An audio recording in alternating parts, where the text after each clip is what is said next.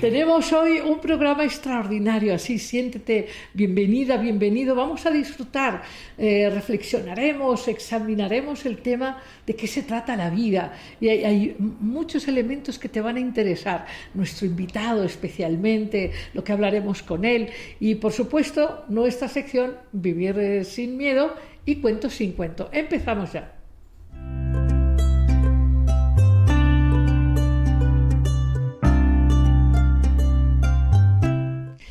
Pues eh, para vivir sin miedo quiero recomendarte eh, que hagas algo fundamental en este momento en que ya, ya entró ayer el solsticio de invierno, ya, ya entraron estas fiestas eh, saturninas en donde tenemos que irnos al interior. Eh, este, esta época del inicio de invierno es una época muy propicia para sembrar sueños. Estos sueños que germinarán en primavera, que florecerán en el próximo año, pero hay que soñar y hay que crear en la mente, hay que diseñar qué es lo que queremos sembrar en el fondo de nuestra mente, de nuestro corazón. Y para poderlo hacer bien, la propuesta de hoy para vivir sin miedo es que valores lo vivido, porque eh, para crear los nuevos sueños y, y, abrazar el futuro que deseamos con esperanza y con creatividad, necesitamos desarrollar esta conciencia de lo ya recibido, esta conciencia de valorar la cantidad de cosas que hemos aprendido este año, los vínculos que hemos tenido, eh, cuántas cosas nos han llegado a través de cada uno de los días, de cada mes, cuántas cosas hemos no solamente recibido, sino desarrollado, generado, eh, cuánto hemos crecido, porque sin duda tú y yo este año hemos crecido muchísimo, hemos aprendido muchísimo y hemos tenido muchísimos intercambios humanos. En cada uno de ellos hemos eh, dado y recibido y, se ha vuelto esta danza de la vida tan preciosa que tenemos que poder valorar. Así que te propongo, para cerrar este año con broche de oro, eh, valorar y hacerlo de manera muy consciente. Y para que eso sea así, la sugerencia es que te pongas a escribir ¿Cuáles han sido estos eventos más significativos, los encuentros más significativos, las enseñanzas más importantes? Y sobre todo que recuerdes, recuerdes que, tienes impacto, que tu espiritualidad es fundamental y que en, esta eh, fiesta que está a punto de llegar, la Navidad, te des oportunidad de dejar ir, valorar por un lado y dejar ir, dejar ir lo que ya fue, lo que no fue bonito, perdonar, ya sabes, reconocer que el dolor y las dificultades que has atravesado han sido también una fuente de expansión, una fuente de riqueza y que aquellos que a veces te han hecho sentir mal, en el fondo han sido maestros. Así que eh, virtudes fundamentales, agradecer, perdonar, valorar y valorarte, porque estás iniciando una época fundamental para no para cosechar, para sembrar eh, sueños, deseos, intenciones que florecerán sin, duda si lo haces así. Así que, bueno, eh, con esto, con estas sugerencias para vivir sin miedo, porque efectivamente cuando valoras, agradeces, perdonas y sueñas, la vida te lleva a experimentar una forma de gozo y de paz extraordinarias. Y nos vamos ya, nos vamos con nuestro invitado en abiertamente. Quiero decirte que vas a disfrutar muchísimo.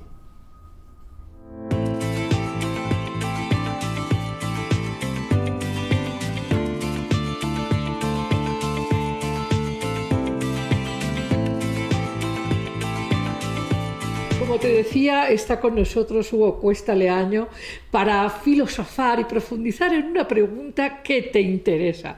Así que no te lo puedes perder. Además, él tiene una enorme experiencia y unas historias que contar que te van de verdad a abrir eh, una mirada nueva. Eh, Hugo Cuesta, bienvenido. Lidia, un placer estar aquí. Como te decía, en camino para acá tengo muchas ganas de platicar contigo, de, filosofar contigo, con el auditorio, para hacernos esas preguntas a las que normalmente le sacamos la vuelta. Claro, esas preguntas que nuestro estilo de vida eh, nos lleva a ignorar con, con, tremendo, con tremendo impacto negativo. Así que vamos a amar, aquí en Amar Abierto, Vamos a hacernos estas preguntas que son esenciales. Eh, he leído tu libro, este es un libro que ya está ahí a la vista para todas las personas que, por cierto, eh, ya sabéis, invitad a vuestros amigos a hacer la multiplicación milagrosa, sois capaces de eso, invitad amigos, poner like, etc. Bueno, he leído tu libro de qué se trata la vida y creo, sinceramente, eh, te decía que hay una coincidencia enorme en tus eh, sabias y claras reflexiones eh, hoy justamente hablaba eso de, eh, me has escuchado, la claridad da resultados. Algo que necesitamos en la vida es claridad y la claridad la aportan preguntas específicas. A mí me parece que vivimos en una tremenda época de confusión, que para mí pues, es el antagonismo más claro de la, de la claridad. Entonces, para mí cualquier iniciativa como tu programa, tus entrevistas, los libros en los que podamos aportar claridad, estamos haciendo una aportación muy importante post-pandémica. Totalmente, totalmente. Ahora, la pregunta de qué se trata la vida es una pregunta fundamental. Y hablábamos eh, hace rato de cómo esta, esta vida llena de exigencia, de prisas, esta vida en donde parece que nada es suficiente, que hay que correr y correr y más y más y más, esta vida en donde el valor se pone en la cantidad, no en la cualidad, en la calidad, es una vida que nos destroza y que destroza las relaciones porque porque la belleza de la vida y la gratuidad o la gracia visto desde otro punto de vista requieren espacio, requieren tiempo, requieren aceptación. Sí, no, yo coincido totalmente. Además, hablando de este libro eh, que está escrito pues desde la óptica del que pregunta, del que consulta, del que duda. Yo no soy ni filósofo como tú, me encantaría ser, ni psicólogo como tú, también me encantaría ser. Bueno, el, auditorio sabe que eres maestro en Derecho Internacional y eso es muy útil en la vida. También, así es. Soy Para moverse en el mundo. No lo dudo, soy profundamente humanista y estoy convencido de que, de que hoy, y sobre todo por vivencias y experiencias propias, hemos vivido pues volcados en el hacer y en el tener, pero hemos dedicado muy poco tiempo al ser. Entonces, para mí, esta es una cuestión fundamental que toda persona eh, con una búsqueda genuina de la plenitud, de la trascendencia, de la felicidad, en algún momento de la vida se tiene que hacer. ¿Para qué estoy aquí? ¿Para qué? Pero además, ¿para, para qué? Eh, ¿De qué se trata la vida? Eh, pero también, ¿para qué este trabajo? ¿Para qué? esta acción, esta decisión, para qué esta relación, porque si no sabemos hacia dónde vamos, difícilmente eh, tenemos este centro que nos permite disfrutar, expandirnos, crear. Sí, yo veo que hay dos eh, eh, parámetros muy comunes en los que vivimos todos, yo no me siento exento para nada de eso, que es primero una hiperactividad trepidante, por un lado, y por otro lado un individualismo como el que vivimos hoy, en que lo único que interesa es lo que ocurre dentro de nuestro metro cuadrado. Los demás nos importan muy poco, lo que les ocurre a los otros pues no está en nuestra lista de prioridades y dentro de esa hiperactividad y ese individualismo es muy difícil darse los espacios de silencio para hacerte este tipo de preguntas. Y la vida, muchas veces, lo comentábamos antes de la entrevista, tiene sus herramientas para hacernos parar en seco. ¿no? Totalmente. Bueno, contamos tu historia, ¿verdad? Porque además la cuentas en el libro y me parece fundamental. Y es cómo después de escribir un libro sobre de qué se trata la vida y plantear herramientas que son muy útiles, puedo confirmar, eh, estas herramientas donde tú ayudas a establecer eh, claridad frente a las distintas crisis de la vida, eh, hacerse preguntas que te llevan a tomar decisiones claras en distintos ámbitos. Tú haces un trabajo donde ofreces herramientas pensadas, procesadas, en fin, terminas tu libro y tienes un accidente. Y el accidente te lleva a experimentarte y experimentar la vida desde un lado no tan conocido y no tan abrazado. El lado de la paz, de la quietud, de la imposibilidad de moverte. Yo diría, y del dolor, porque hablo con demasiada soltura en el libro del dolor y del dolor en experiencias cercanas, pero, pero una circunstancia en la que el aguijón del dolor me haya penetrado de una forma tan intensa como esta después de eh, un accidente en motocicleta con nueve costillas rotas, eh, con cuatro litros de, de, sangre este, que no era mía, eh, y con tres semanas en coma en el hospital, con mucha morfina, por cierto, para, para el dolor, pues ahora mucha gente me pregunta, oye, entonces ahí viene el tercer libro. Y yo les digo, oye, permíteme, ahorita lo que necesito es eh, postrarme en el presente, vivirlo con toda su entidad y toda su intensidad, para disfrutar lo que está ocurriendo hoy, para aprender las lecciones que, Dios me manda sobre una situación tan concreta y tan dura como esta. Y digo, yo creo que no cambiaría algunas cosas de lo que está el libro. Lo que cambió, para mí no hay libros, ¿eh? para mí hay lectores. Claro. El libro no cambió, el lector cambió y mucho.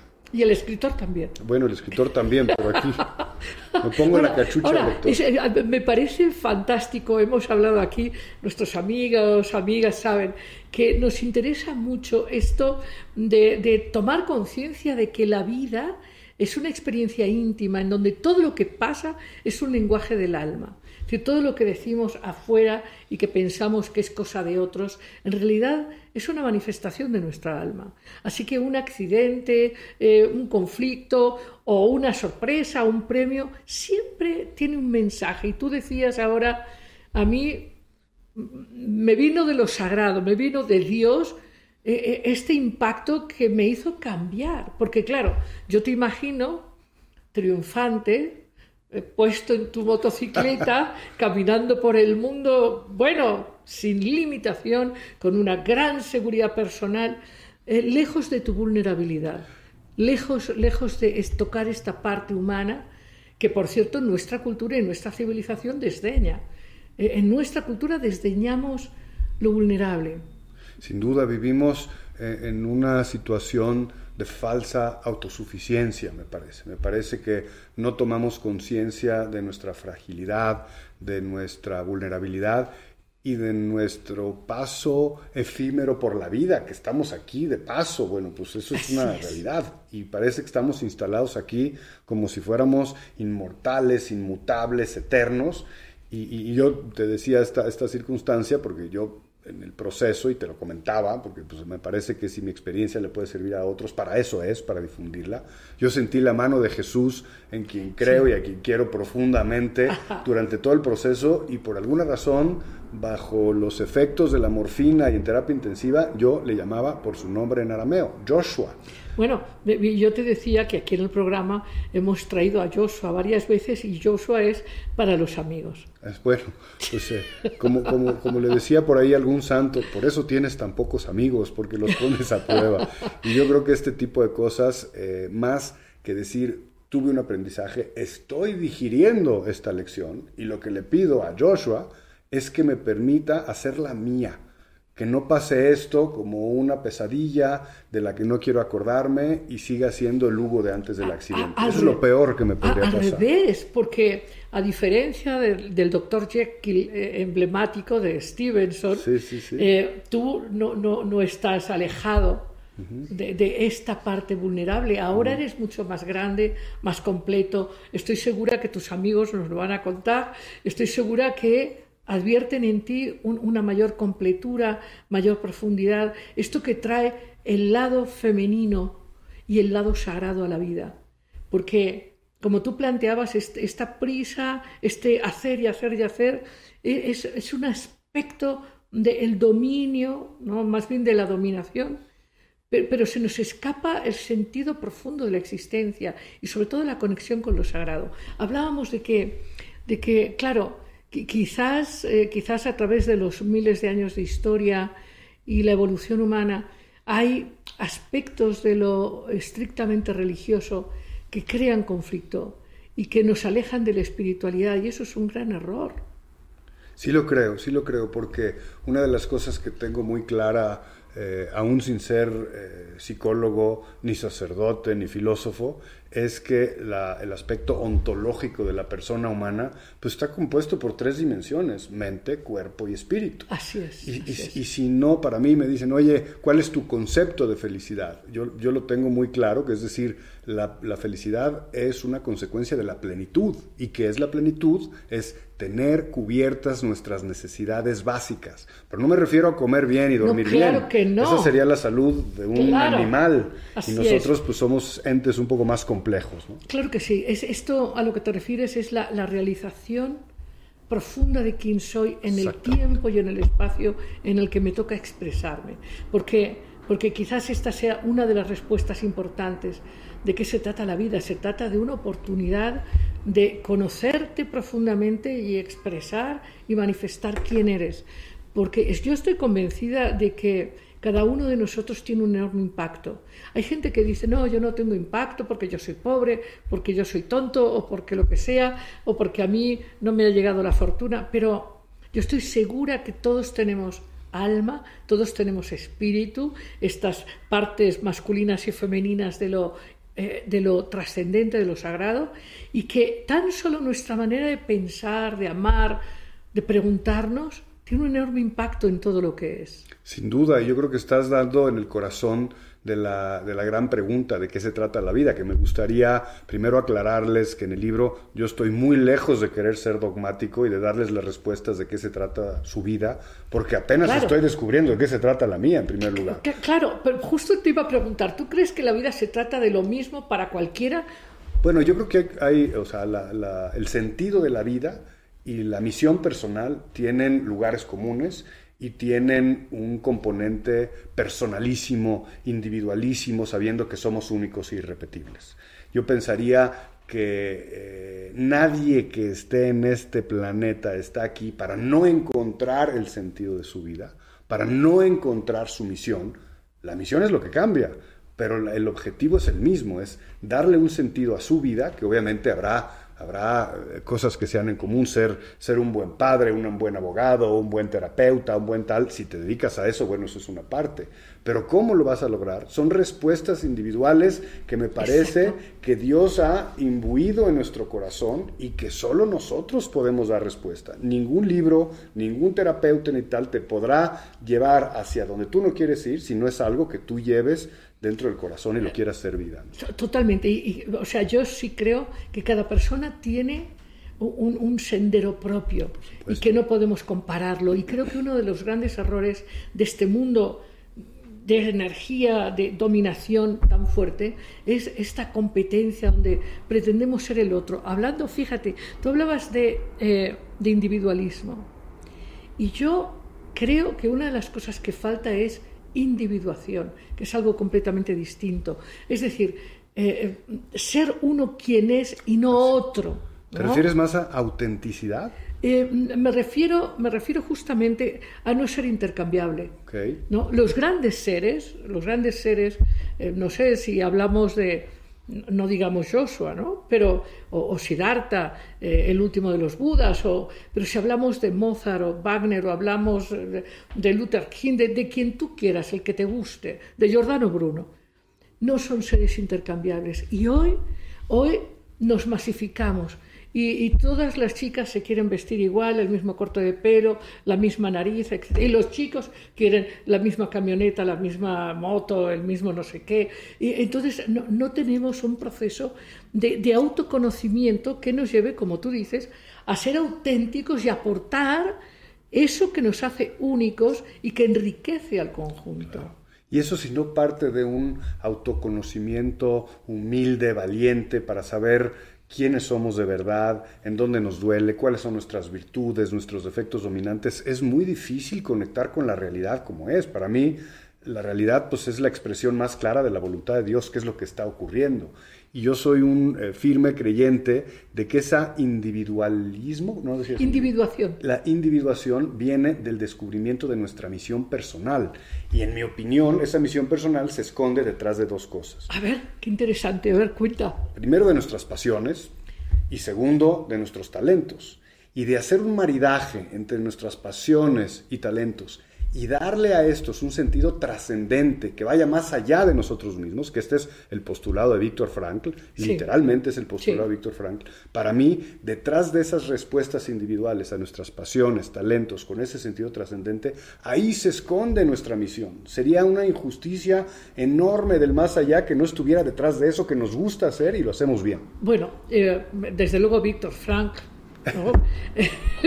Eh, eh, pero también pienso, eh, hay aportaciones eh, muy interesantes, desde luego en la literatura, en fin, pero, pero recuerdo también esta, este planteamiento junguiano, eh, en, donde en, el lenguaje junguiano tú tienes que realizar quién eres, o Maslow, pensemos en el hombre autorrealizado de Maslow, en donde la vida se trata de ir expandiendo esto que tú llamas tus talentos y demás, de, manera que, te completas y que llegas a tener una experiencia en la vida como un estado cumbre, un estado sin miedo, un estado en paz, un estado en conexión con todo lo que es, un estado de conexión profunda con el misterio, lo sagrado, y que, y que no es necesariamente alejado de la vida cotidiana, es absolutamente divertido. Totalmente, y para mí esa manifestación, Lidia, es la paz interior. Para mí ese es el gran parámetro para, para, encontrar si estamos verdaderamente caminando nuestro camino y viviendo la vida que nos toca. Muchas veces con las personas que he comentado esto, de pronto se sorprenden a sí mismas eh, dando una carcajada y diciendo, esto es lo mío, esto es lo mío. Y esa certeza me parece que abona muchísimo a esa paz interior y se encuentra detrás de ese maridaje al que nos referíamos. Ajá, ahora, eh, eh, decías tú la pasión, a mí me parece que eso es un elemento fundamental. Estarás de acuerdo, y nos dirán nuestros amigos y amigas, que, la vida, la vida eh, planteada en nuestro mundo mm, en la generalidad es una vida sin pasión, es una vida cansada, es una vida extenuante, es una vida que no hay pasión más que para dormir. Y es una vida sin pasión, aburridísima. Aburridísima. ¿Quién quiere vivir sin pasión? Así es. Ahora, y esto habla también y explica que no todo el mundo tiene la misma misión, porque eh, verás, yo cuando era jovencita, que tenía este mucho espíritu eh, filosófico, eh, yo había leído en algún texto, porque leí desde muy chiquita, que la naturaleza era tu maestra. Entonces yo me iba a la naturaleza y decía, a ver qué me dice, ¿no? Y a mí, claro que la naturaleza no me decía absolutamente nada, hasta que me fui, eh, bueno, fui creciendo y fui entendiendo los lenguajes eh, metafóricos y, hoy la, naturaleza me dice mucho y las circunstancias de la vida, en fin, ¿no? Pero, pero la gente quiere, la mayoría, eh, quiere desde una posición individualista, que no individualizada, desde una posición individualista quiere que baje un ángel a decirle cuál es su misión. Y creo que ese es uno de los grandes errores, porque tu misión la tienes que elegir tú. Tú eres el responsable de elegir cuál es el enfoque de tu alma y para eso hace falta escuchar las propias emociones. Yo coincido totalmente por dos, dos cosas. Primero, para mí la naturaleza es una gran maestra.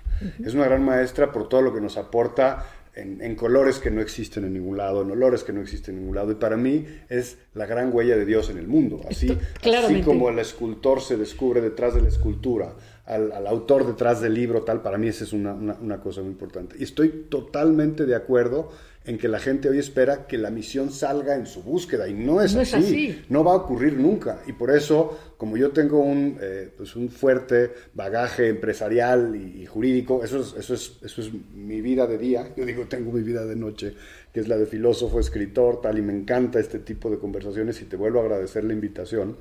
Es entender que hay herramientas humanas que nos permiten acceder a esa búsqueda.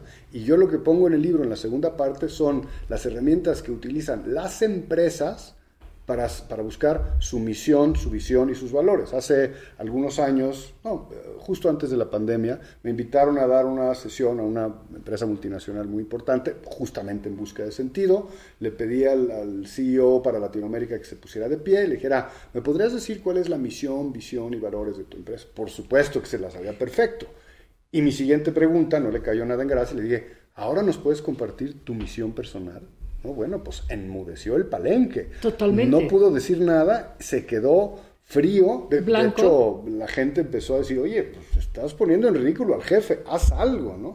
Y él mismo cayó en cuenta de los años de, de, su energía, de su talento que le ha dedicado a encontrar la pasión de la empresa, perdón, la misión de la empresa en la que está y no la suya propia. Pero además yo creo que se ha vuelto algo absolutamente mecánico. E, es, es, es como peinarse, ¿me explico? Sí, pero Las empresas dicen, no, la misión y la visión, pero, pero no tiene alma, no tiene sustancia. No hay sustancia. No hay sustancia. Y en este momento, no sé si estarás de acuerdo conmigo, en que estamos en un cambio de paradigmas Total. brutal, Total. ni, ni siquiera los empresarios se cuestionan eh, qué van a hacer, cómo van a responder, porque las viejas respuestas no van a servir. Así es.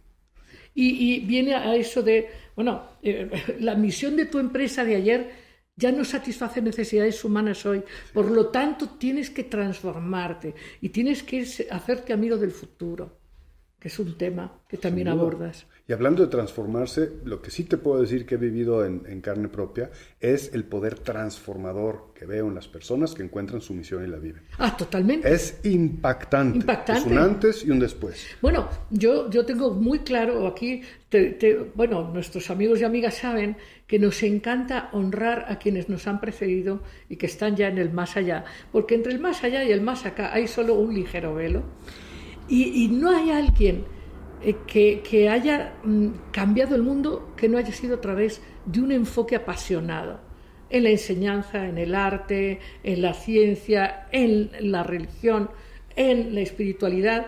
Todas las personas que han tenido un impacto lo han hecho porque han puesto su vida en juego a través de una conexión con su alma. Ahora, pienso que algunas gentes que nos están escuchando piensan, uy, pero eso es muy complicado porque yo no soy Luther King y yo no soy eh, Florence Nightingale, yo no soy. Mozart. Entonces, y yo creo que eso también, este asunto de que tiene que ser triunfal y extraordinario, también pierde eh, y confunde, porque la misión es conectar tu alma con lo que haces, con lo que sientes, con lo que propones.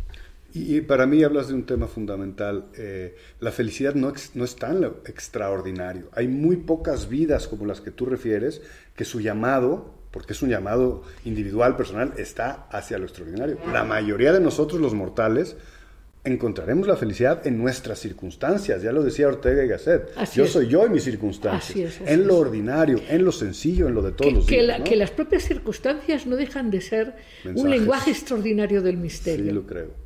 Como el accidente, como, como los encuentros. Sí, sí. Eh, tengo una historia que creo que puede ser interesante.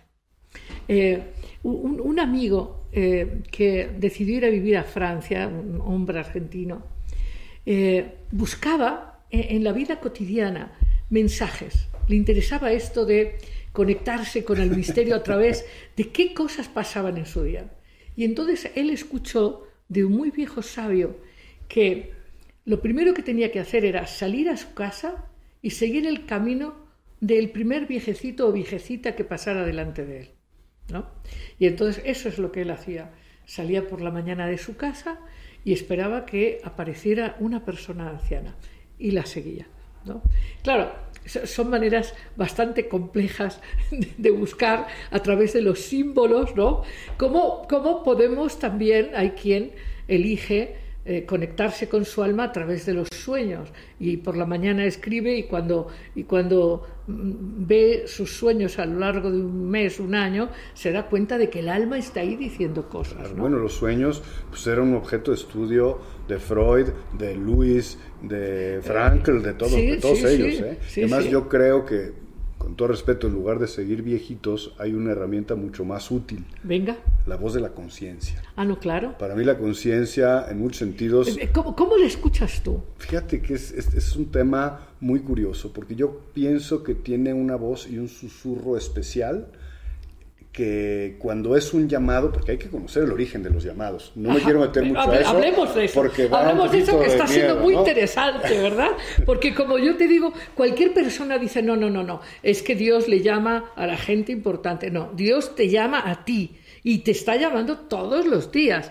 Otra cosa es que tú escuches eso. Exactamente. Yo pienso que sí hay que, primero hay que rodearse de silencio, porque esa voz de la conciencia no llega ni por WhatsApp, ni en Facebook, ni en el tráfico, que por cierto el tráfico está... Está, qué cosa, qué guau. cosa. Y además, claro, estamos, estamos a tres días de la Navidad Exactamente. y entonces el tráfico está Sí, sí, sí. impresionante. Ahí yo no escuché la voz de la conciencia, Pero hemos, sino- pero hemos elegido, Hugo, hemos elegido eh, eh, hablar contigo este día, porque estamos a muy pocos días de la Navidad, a muy pocos días. El año, el año pasado, eh, que coincidió exactamente con el 24, trajimos a Yeshua, en fin, y, hablamos de cosas fundamentales de transformación.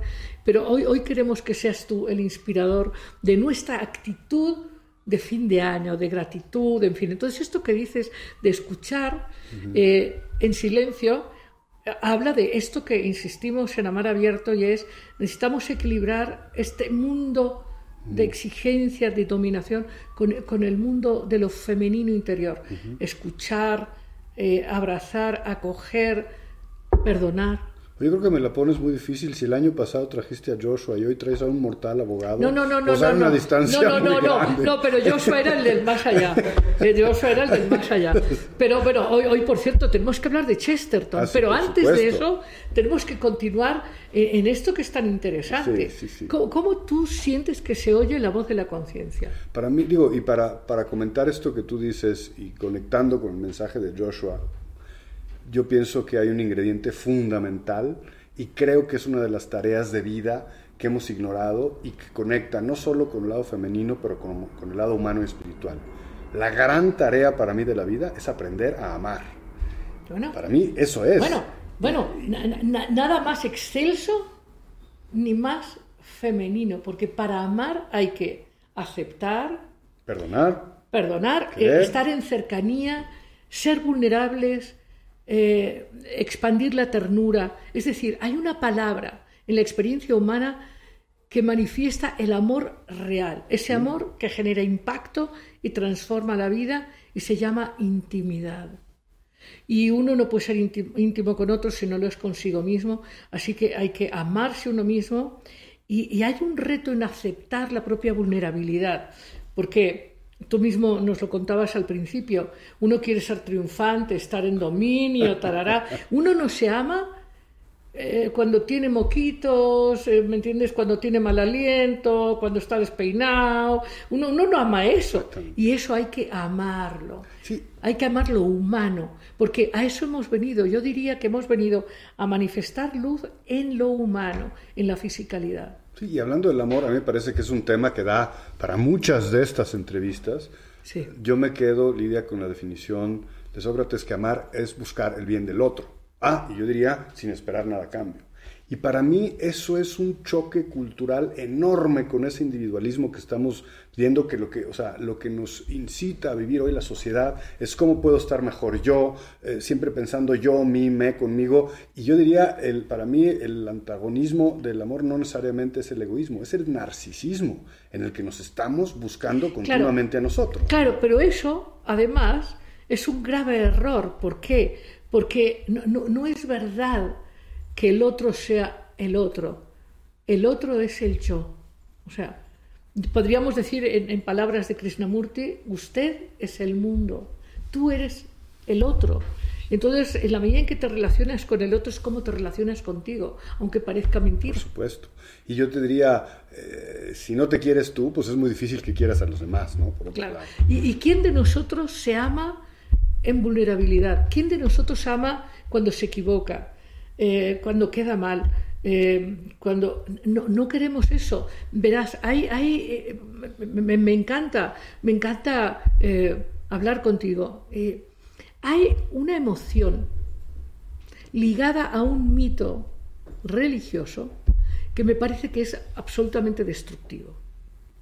La mayoría de las personas no se ama porque se sienten inadecuadas, imperfectas, indignos no merecedores. Es decir, que la primera emoción que desata todo esto es la vergüenza, la sensación de no merecer, de no ser adecuados. Y nos pasamos la vida tratando de arreglar esta condición humana que pensamos que es la que tenemos que arreglar, en vez de entender que lo que tenemos es que aceptar el vehículo y canalizar eso que no necesita ser arreglado. Esto que se transmite, como tú decías, a través de la pasión, ¿verdad? Es que imagínate el enigma apasionante que es la persona humana, que es capaz de los peores atrocidades, de los peores destrozos, pero además de los actos más sublimes. Y además hay una cosa, si nos consideramos indignos, pues tienen razón por un lado. Y por otro lado yo te diría, pues estamos hechos ni más ni menos que a imagen y semejanza de Dios. ¡Wow! O sea, esa dimensión de la persona le confiere una entidad que yo creo que es capaz de pasar por encima de muchos de los errores del perfeccionismo que cree que tenemos que ser perfectos y no equivocarnos nunca. Claro, claro, es este, pero es esta, esta creencia transmitida por generaciones de que pues fuimos expulsados del paraíso que Dios ya no nos quiere y que para que nos quiera tenemos que ser perfectos y la perfección está condicionada por las exigencias de época. Entonces uno tiene que ser perfectamente guapo, perfectamente rico, perfectamente cuerdo, etc. Y, y ese es un gran dolor del mundo porque eso alimenta la competencia, la comparación, la necesidad de ser más y mejor que otro para merecer ese amor que según nosotros solo hay que ganar sin recordar que ya somos amados. Por supuesto. Profundamente. Y tú imagínate lo que es un mundo con el ingrediente del amor. Y además, si decimos, o sea, si hay una perfección en el amor, que yo es un amor que todavía no termino de digerir, es el amor del creador por su criatura. ¿Cómo es posible que un Padre eh, omnipotente, omnipresente, eterno, tal, nos quiera a nosotros criaturas que efectivamente en muchos sentidos somos indignos? Pero, pero muchas veces nuestro trabajo es dejarnos amar. Y hasta ahí llega nuestra posibilidad de, contribuir o de... Bueno, ¿por qué, ¿por qué crees que es tan difícil en las relaciones eh, cercanas, las relaciones familiares, las relaciones de pareja? ¿Por qué crees que es tan difícil dar ese espacio para la experiencia misma de la intimidad? A mí me parece que porque esa búsqueda del bien del otro y ese quererlo como nos queremos a nosotros mismos no es genuina. A mí me parece que nos traiciona pues ese egoísmo, ese narcisismo, esa inmediatez de buscar el satisfactor para nosotros y, y si pusiéramos de verdad, para mí esa sería una de las grandes tareas, el bien, el interés y a la persona del otro por encima o por lo menos al mismo nivel que nuestro sería un paso enorme para lograr conectar en esa intimidad a la que tú te refieres. Se oye bonito en la teoría, debe de ser muy complicado. No, no, no, estaba, estaba tentada a preguntarte cuáles son las cualidades que, que, aportan en tu vida más facilidad, más, eh, más elegancia, más, mm. más conexión con el mundo. ¿Cuáles pues dirías que son tus dones, tus habilidades? Yo creo que, o sea, dentro de mis talentos, y me encanta la palabra talentos porque hace poco descubrí que eran 21 kilos de plata, un talento. Entonces, si esos talentos, eh, pues la intención es multiplicarlos. En, en, el primer libro que escribí, en la primera etapa de nuestra vida como hombres, yo estoy hablando pues desde mi alma masculina, porque pues, eh, los invertimos en eh, cosas que nos produzcan beneficio a nosotros mismos. El gran reto para mí, el paso hacia la madurez, es, como decía Bob Buford, que es el fundador del Halftime Institute, que es un programa que he tomado varias veces, que dice que nuestros frutos crezcan en los árboles ajenos. Para mí, lograr eso, que nuestros talentos incidan en la vida de los demás. Por ejemplo, me parece que tengo un talento para escribir, eso tú lo dirás. Pero cuando lo pones al servicio de otros, le das una ese maridaje entre una pasión, me encanta escribir, un talento, lo hago bien, y un sentido trascendente en el que a través de este libro pretendo tocar fibras en la vida de los demás para que hagan contacto con su intimidad, se cuestionen cosas y lleguen a sus propias conclusiones de las preguntas existenciales, bueno, pues ya eso es una maravilla, bueno, ¿no? Entonces tú ya has encontrado tu misión, porque dijiste hace un rato que la misión se encuentra unificando eh, el talento y la pasión. Con un sentido trascendente. Ahora, eh, ¿cómo, ¿cómo? Porque bueno, a mí es un tema que me apasiona, de hecho he dedicado mi vida a, lo humano, a mí lo humano me apasiona.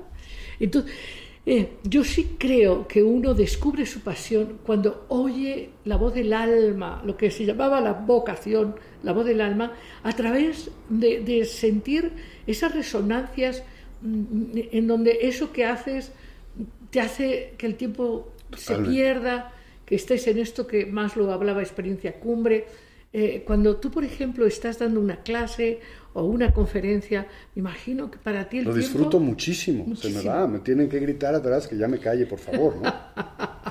Entonces, pero, pero vamos a pensar que alguien que nos está escuchando dice, no, pues si hablar hablan ustedes muy bonito. Pero levántense como yo a las 6 de la mañana, pónganse tomando un pesero en Indios Verdes y lleguen a su casa este, pues a las 12 de la noche sin ganas, vamos, vamos, ni de desvestirse. Claro. Como, díganme ahí cómo encuentro mi pasión. Sí, yo, yo diría, y volvemos a lo mismo, también las pasiones son profundamente individuales. O sea, y, esa es una pregunta que me han hecho en muchas conferencias. Ah, entonces para encontrar tu misión tienes que tener todas tus necesidades resueltas, tienes que tener un coche. Yo digo, no, no, esto es algo que está inmerso en el alma humana. Y sobre todo si hablábamos de que la misión puede estar, está en lo ordinario, bueno, pues arriba de ese camión de indios verdes de tal, algo habrá que haga fruición en tu alma y que la voz de la conciencia, que es un llamado, los gringos le dicen un calling, tendrá esa sutileza para hacerte ver que en esas circunstancias que tienes, ahí puedes descubrir tu misión. Si no, la vida sería profundamente injusta. Bueno, viene a mi mente Amonio Sacas, que era un, jardinero que no tenía ni oficio, bueno, sí tenía oficio, era jardinero, transportaba agua de un lado al otro y nadie pensaba que, y fue uno de los grandes filósofos,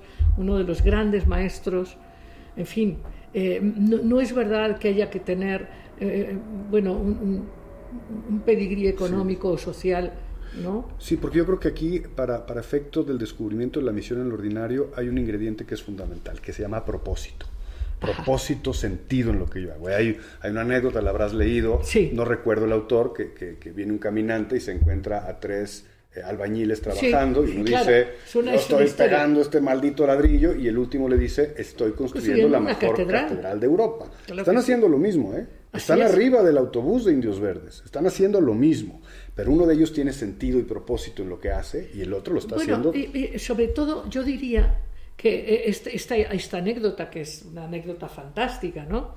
Eh, en donde bueno, va alguien ahí eh, viendo cómo están construyendo unos albañiles y mm, recordando lo que tú también escribes ahí, le preguntan, oye, ¿usted qué está haciendo? Pues aquí, ya sabes, haciendo ladrillos, ¿qué no lo ves? ¿Qué no lo ves?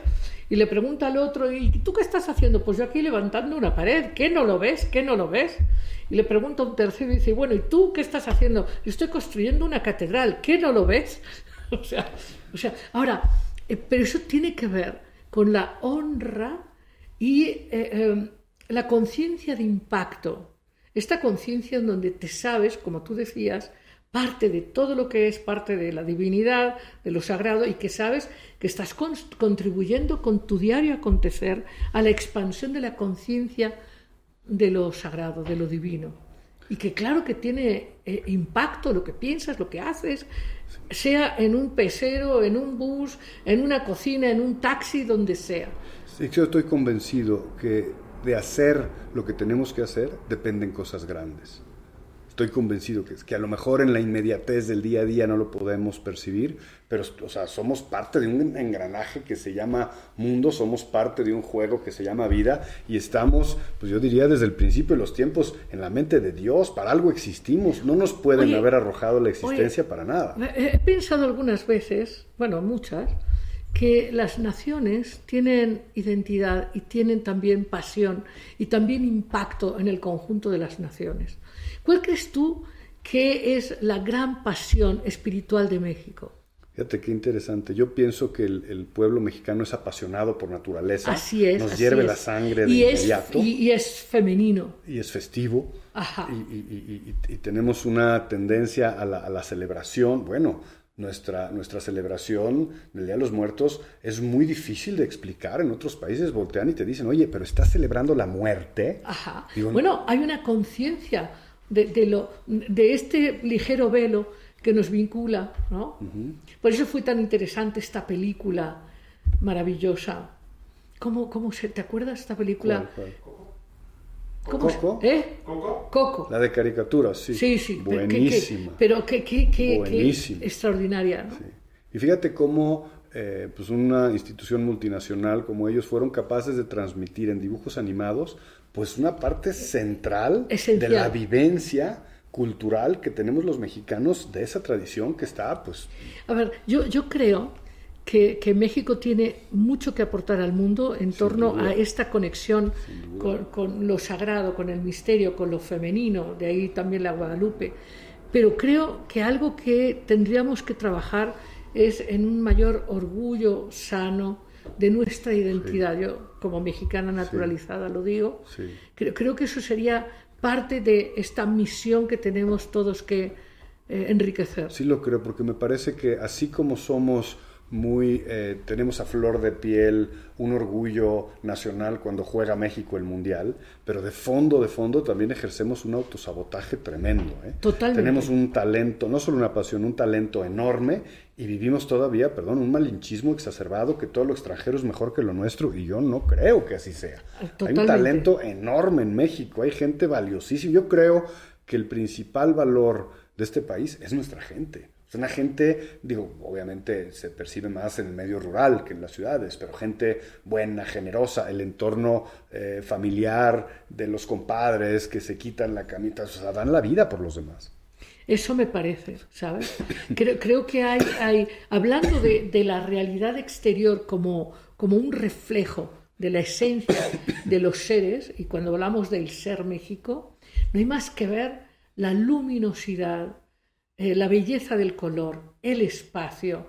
México es un país que creo que puede equilibrar en mucho a otras naciones e, e, en, esa conexión profunda con la vida y con, y con lo sagrado. Sin duda, yo diría si somos capaces de asumir nuestra entidad mexicana, asumir el papel protagónico, el que estamos destinados en el mundo, y no me refiero al destino de las naciones, no me refiero a eso, me refiero simplemente a aportar el valor agregado de nuestros valores universales y nuestras virtudes humanas que trascienden a muchas cosas. De hecho, eh, hablando de individuación, si hay algo que tiene México, es un proceso de individuación donde tenemos errores y sombras, pero es inconfundible, inimitable. ¿Verdad? El mexicano se nota donde esté. Y además, bueno, sí podríamos decir que como México no hay dos. Para bien o para mal, algunos dicen que somos muy ruidosos y muy eh, no, no, No, lo que sí creo, lo que sí creo lo hemos hablado. Eh, yo hace muchos años no me atrevía a decirlo eh, porque todavía se me escucha la voz de, la tierra en que nací.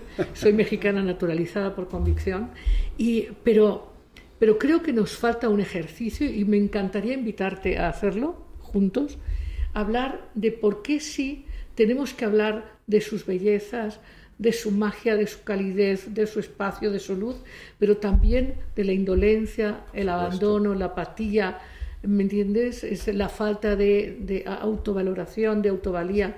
Y creo que esa es la sombra que tendríamos que acoger para poderla sanar. Sí, me parece que la globalización ha incidido en este tipo de cosas, en ponernos un modelo social que no necesariamente refleja ni, nuestra realidad, ni nuestra tradición, ni nuestros valores, y que nos ha puesto enfrente una sociedad modelos de éxito que, no son reales, que son inalcanzables. Y hoy ves estigmatizadas a las personas porque quieren conducir el mismo auto, ponerse la misma ropa, tal. O sea, y eso eh, curiosamente genera una, me parece, una esquizofrenia, porque por un lado somos muy individualistas y por otro lado la globalización nos está llevando a mimetizar con todo lo que ocurre en nuestro mundo. Totalmente.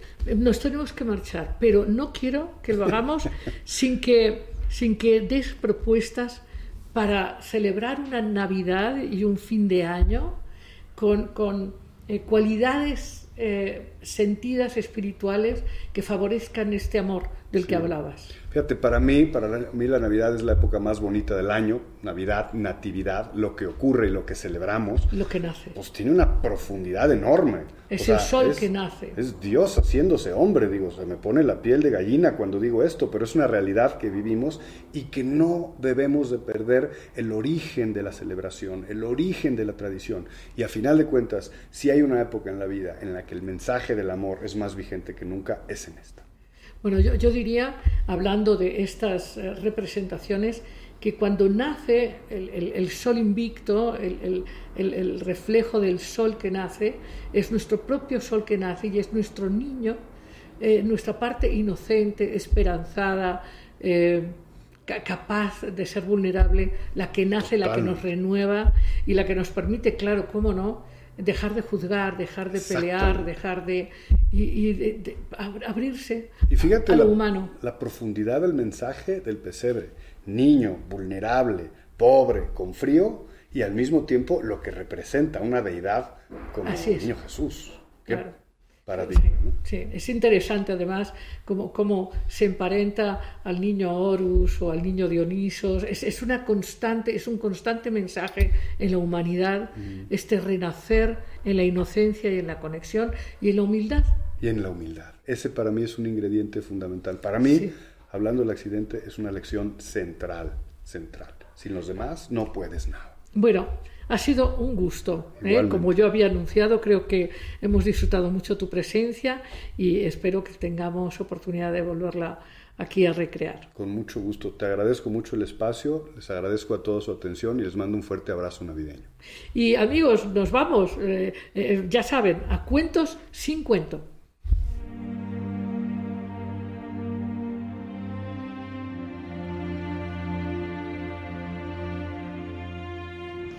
Aquí estamos amigos, esto es Cuentos sin cuento, este espacio para aprender de una manera tan gozosa, porque los cuentos siempre eh, nos hacen comprender a través de mensajes que llegan directo al corazón. Y la historia de hoy se llama Diferencias entre la fantasía y la realidad. La historia cuenta que en un reino lejano vivía un rey muy bondadoso, que tenía una gran afición por los dragones y así que hizo que los pintores del reino pintaran grandes dragones eh, con alas muy grandes y que echaban mucho fuego por la boca y entonces él se deleitaba paseando por las distintas habitaciones del palacio y viendo los distintos dragones que a él le fascinaban. Nada más que una noche se fue a dormir y tuvo un sueño tan vívido, tan vívido, que, sintió que un dragón de verdad entraba a su habitación y que tenía unas grandes llamas que lo estaban quemando. Fue tal, fue tal su experiencia, tan vívida, tan real, que al día siguiente, cuando se despertó, dijo, uy, uy, uy, esto de los dragones me gustaban pintados, pero no cuando vienen a mí a quemarme con sus llamas. Así que mandó que todos los pintores del palacio idearan otras imágenes mucho más serenas, mucho más calmas y dejó de tener tanta afición y tanta fantasía porque dijo, es que una cosa es la fantasía y otra cosa es la vivencia real. Y colorín colorado, este cuento se ha acabado.